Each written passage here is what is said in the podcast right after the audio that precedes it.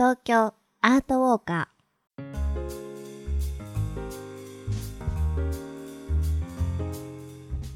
皆さんこんにちは。ナビゲーターの安原もゆるです。そしてお相手は？ーエマちゃんです。よろしくお願いいたしますこの番組は街角アートの音声ガイドをコンセプトに366日の東京アート巡りの著者である安原もゆるさんがパブリックアートを解説しその魅力をお届けしていきます。早速ですが今回ガイドしてくれる街角アートは何ですか？はい。大手町プレイスの彫刻作品サンダイヤルです。はいこれはパブリックアートあるある。すごい大きいパブリックアートですか？大きいまあ大きいの大きいんだけど、うん。めちゃくちゃとんがってません、うん。はい。本当ですね。えー先端恐怖症には恐ろしいアートです。サンダイヤルっていうのは？はい。どういう意味なんでしょう？はい。あのサンダイヤルっていうのはサンっていうのはまあ太陽。はい。ダイヤルっていうのはまああのいろんなダイヤルあると思うんです。円形の数字盤のことなんですね。まあ、それを組み合わせて要は日時計うん。のことなんですね。なるほど。はい、はい、えーじゃあまずこのサンダイヤルがどこにあるのか改めて説明いたします。東京メトロ大手町駅英語出口より徒歩1分。JR 東京駅丸の内北口より徒歩7分ビジネスセンター大手町プレイスの敷地内にあります。はい、この大手町プレイスなんですけど2018年に千代田区のビジネスエリアにあった低新総合博物館愛称テイパークというのがあったんですけどその跡地に再開発されたものなんですね。うん。はい、なんとですね延べ床面積、えー35万平方メートル超という大手町最大規模のビジネス新街区なんですね。ちょっと35万となるとどれくらいかもう想像できないですね。うんそうですね あの最大ということで、うんえー理解していただければと思うんですけど、うん最近なんですね。えー、とそうそう18年だから、うんそうそう割と最近のことですよね。うんはいさてこの街角アートについて詳しい解説をお願いいたします。はい、えー都心にど真ん中ですね出現した摩訶不思議なアート風景ですがこの作品は現代美術作家杉本博さんが手掛ける数理模型シリーズの一つです。ところでエマさんこのアートで何か見覚えありませんか？あります。ありますね。はいはい、以前にも紹介しましたよね。はいしかも私最近その以前紹介した方の作品をはい見る機会があったので、おーもしかして同じなのかなとちょっとピンときました。えー6月2日配信のナンバー12で紹介しました表参道の屈強町もこのシリーズでしたね。そうですね。はい屈強調でした。はい、そうそうあのちょっと難しい、うん。えー読み方だったと思うんですけど、はい。ただその屈強町との大きな違いありますよね。はい。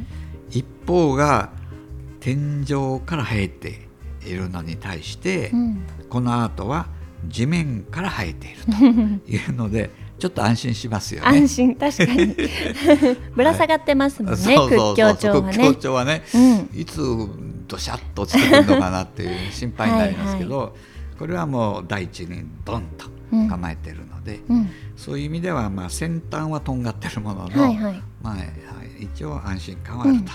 確か数式を作品にした。そうなんものでよ。ですしたよねうんええあの要するにあのエイヤーで作った曲線ではなくて、うんあの数学的なあの数式にのっとって、えー仕上げたものなんですね。はい。はい。ところでその起源を古代バビロニア時代に遡ると言われる日時計。はい。そのこの名前を付けられた天をつくアルミ木材を加工した高さ12メートルもの円錐形のアート作品なんですね。ん。はい、そもそもバビロニア時代はい、から来ているとは思いませんでした。日本でもね日時計日時計ってありますよね。よくねありますよね。はい。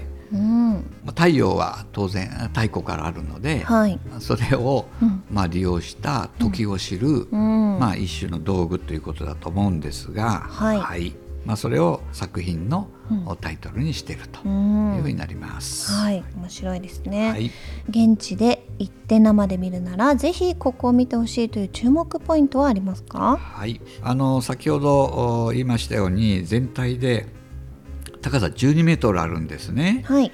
これをですね作品で全体を映すのは至難の技で、はい。現地って実際見てみるとですね高さの半分ぐらいが細く尖った部分でできているのが見て取れますよね。うんゾクッとします。うんはい。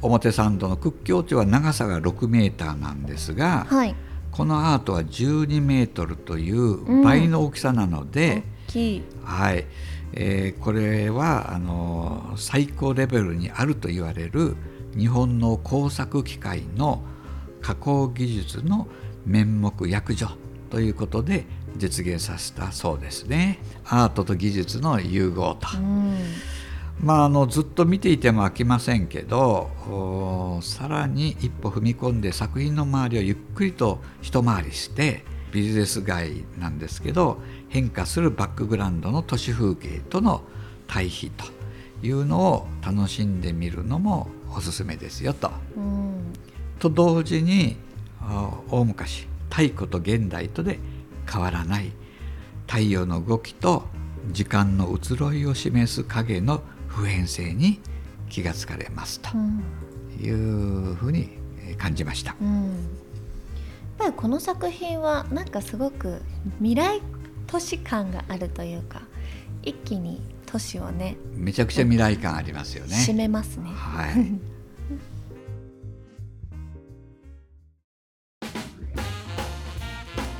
トーカーズさてアートを楽しんだ後はちょっと一息つきたいですよね。はいその通りです。はい、メルさんこちら大手町付近ですがおすすめはありますか？はい、ございます。えーまあ、この作品が設置されているビジネスセンター大手町プレイスはユニバーサルデザインというのが採用されていて、はい。えーまあ、高いビルなんですけどその5層にわたるパブリックスペースが設けられてるんですね。はい。はい、であのまあ、行ってみると分かるんですけど印象的なのは通路の幅が大変広くうん贅沢な作りになってますね。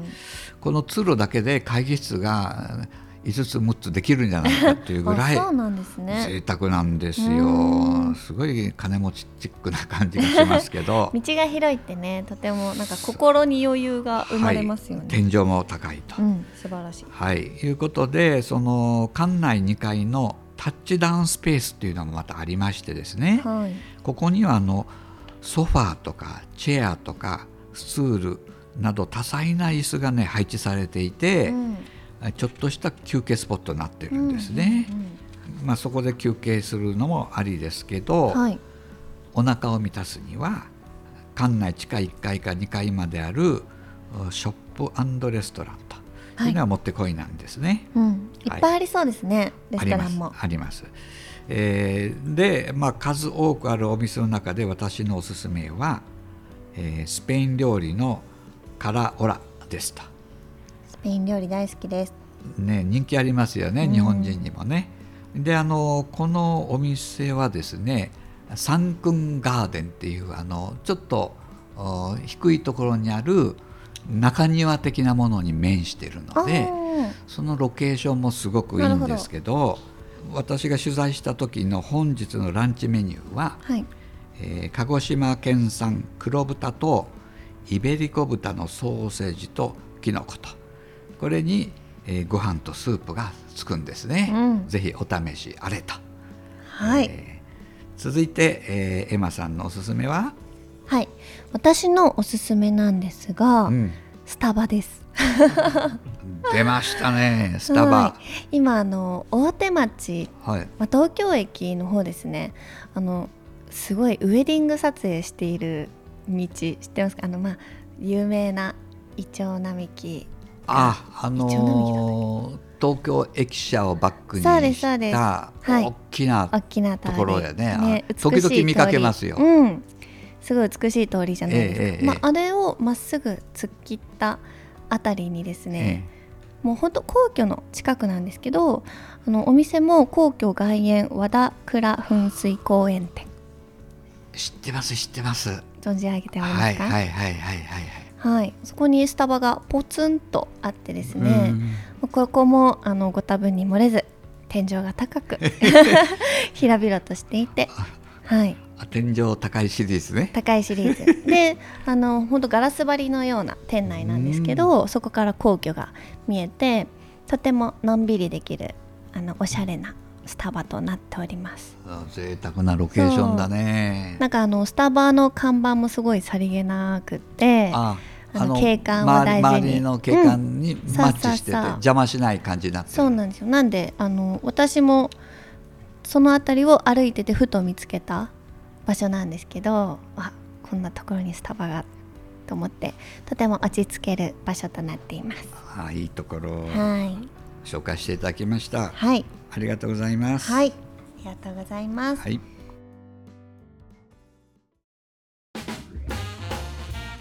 トーカーズというわけでそろそろお時間です。こちらの日時計ということですが実際に日がねわかるんでしょうかね。そうねそこがねちょっと気になるところだな、うん、えー、あの周りビル街だから、はいはい、太陽の動きうまく捉えられるのかなっていうのは、うん、6時間7時間そこにいたわけじゃないんで あわからないですけど、うん、はい、アーティストのタイトルを尊重しましょう。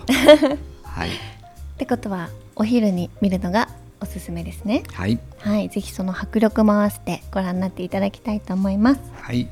あ、あとですね、はい、もう一つ言い忘れたんですけど、大手町に出かけたならですね、はい、大手町プレイスのお向かいの東京三景ビルっていうのがあるんですけど、はい、その前の広場に設置されているイリアットジャパンというアレクサンダー・リバーマンの巨大彫刻作品もぜひ見てほしいですね。はい、どのような作品なんでしょう？何か。えっと全体が朱色のですね、はい、巨大なパイプ？柱っていうかを組み合わせた作品、うん、えー、これも巨大シリーズですね。やっぱり大きい町だからこういう巨大なものが置けるんですね。あうまい。